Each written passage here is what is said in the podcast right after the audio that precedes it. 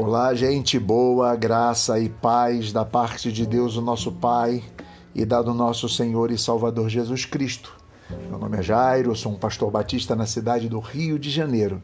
E estou aqui hoje para continuar uma reflexão que começamos no episódio anterior, que é a cruz nossa de cada dia.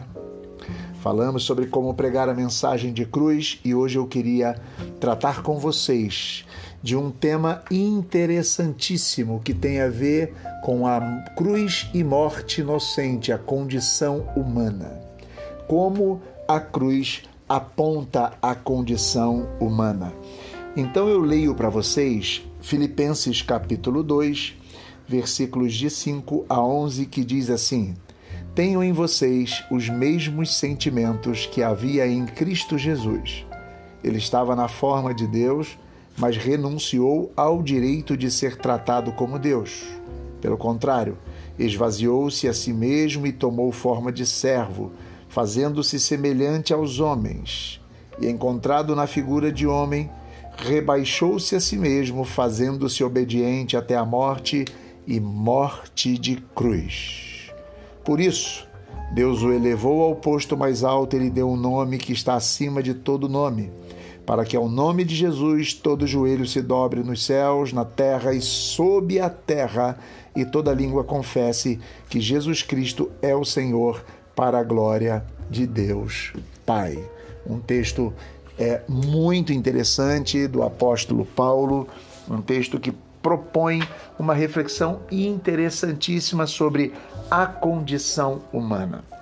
Vamos pensar de forma simples e de forma objetiva que a vida por natureza ela é mortal.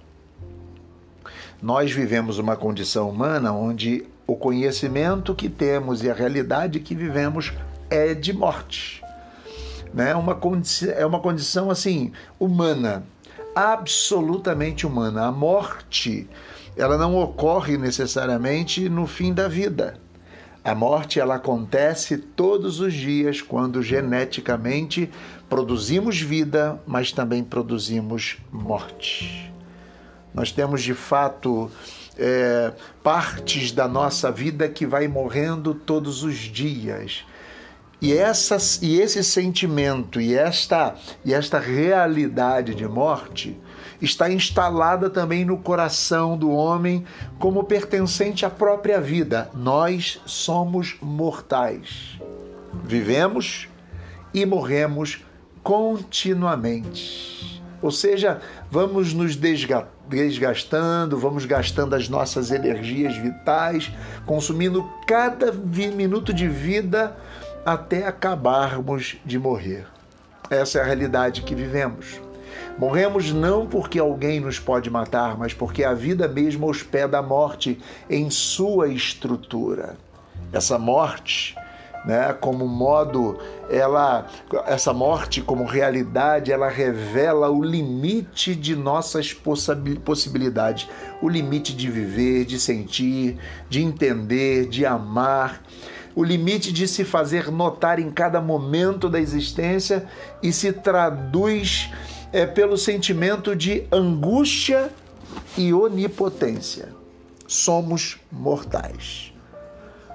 Portanto, vivemos angustiados e onipotentes.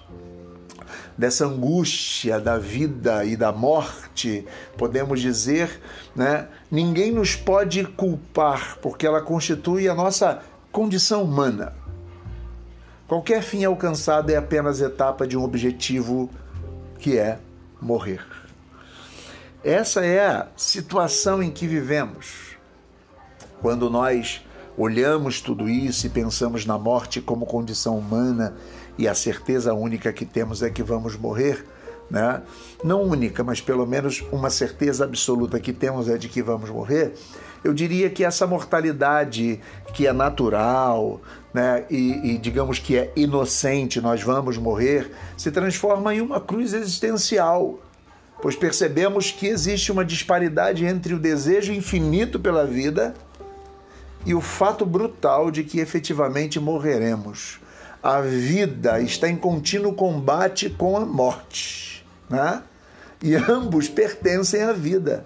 São os dois lados de uma única mesma vida. Uma reflexão que talvez nos faça apontar para o texto que acabamos de ler, dizendo que Jesus foi fiel até a morte. Aponta para um Jesus que viveu e, como parte da vida, morreu. De fato, nós precisamos refletir sobre a morte e pensarmos que estarmos dimensionados para a vida, com desejo de vida, para o infinito, mas enraizados nessa condição finita.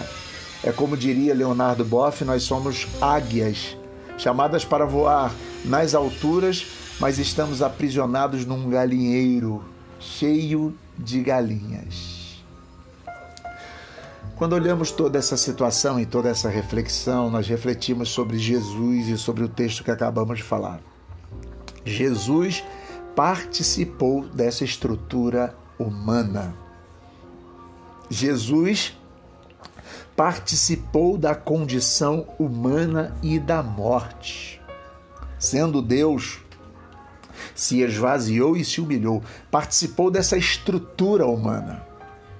Ele morre não somente porque nós homens o matamos, mas senão porque nós homens morremos. A morte dele é por causa da nossa morte. Isso é muito interessante, isso é muito profundo. Logo, pregar a cruz nessa perspectiva significa pregar a assunção da nossa mortalidade sem amargura, com serenidade. Um amor inevitável Digamos que pregar a cruz sob a perspectiva de que Jesus morreu porque nós morremos, traz para nós essa condição de, de encararmos a realidade da vida, talvez implicando nisto renunciar a toda prepotência, a todo fundamentalismo religioso, político, a todo dogmatismo, a todo absolutismo, como se estivéssemos de posse da vida e da verdade, porque Jesus morreu a nossa morte e a Bíblia vai dizer em outro texto para que nós pudéssemos viver a sua vida. Precisamos carregar também a nossa cruz, sabe? Acolher a morte comporta um convite à tolerância. Carregar a cruz é tolerar.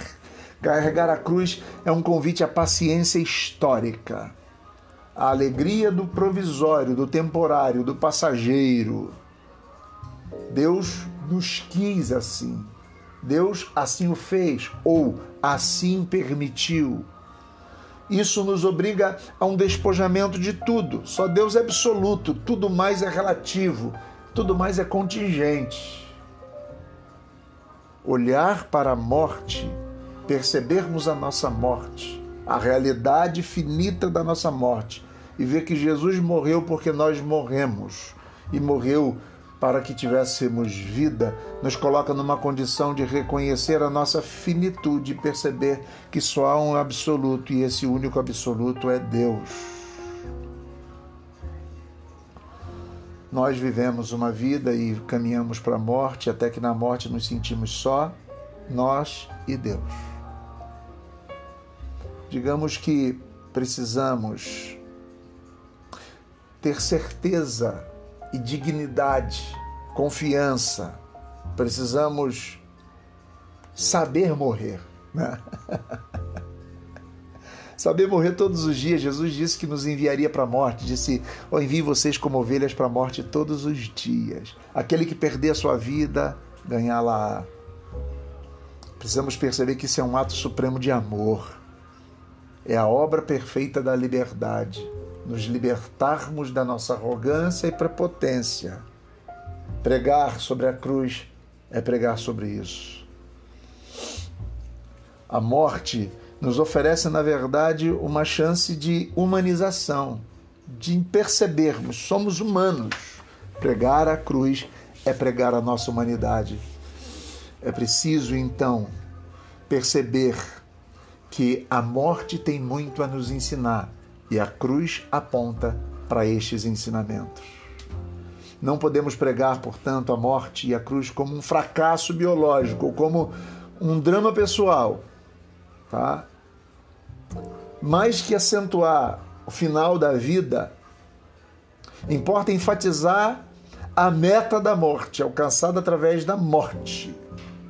O mergulhar completo em Deus. Jesus morreu, Deus o exaltou.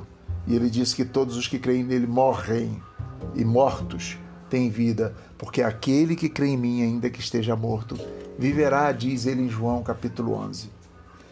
Essa reflexão é interessante, é maravilhoso, ou maravilhosa, melhor dizendo.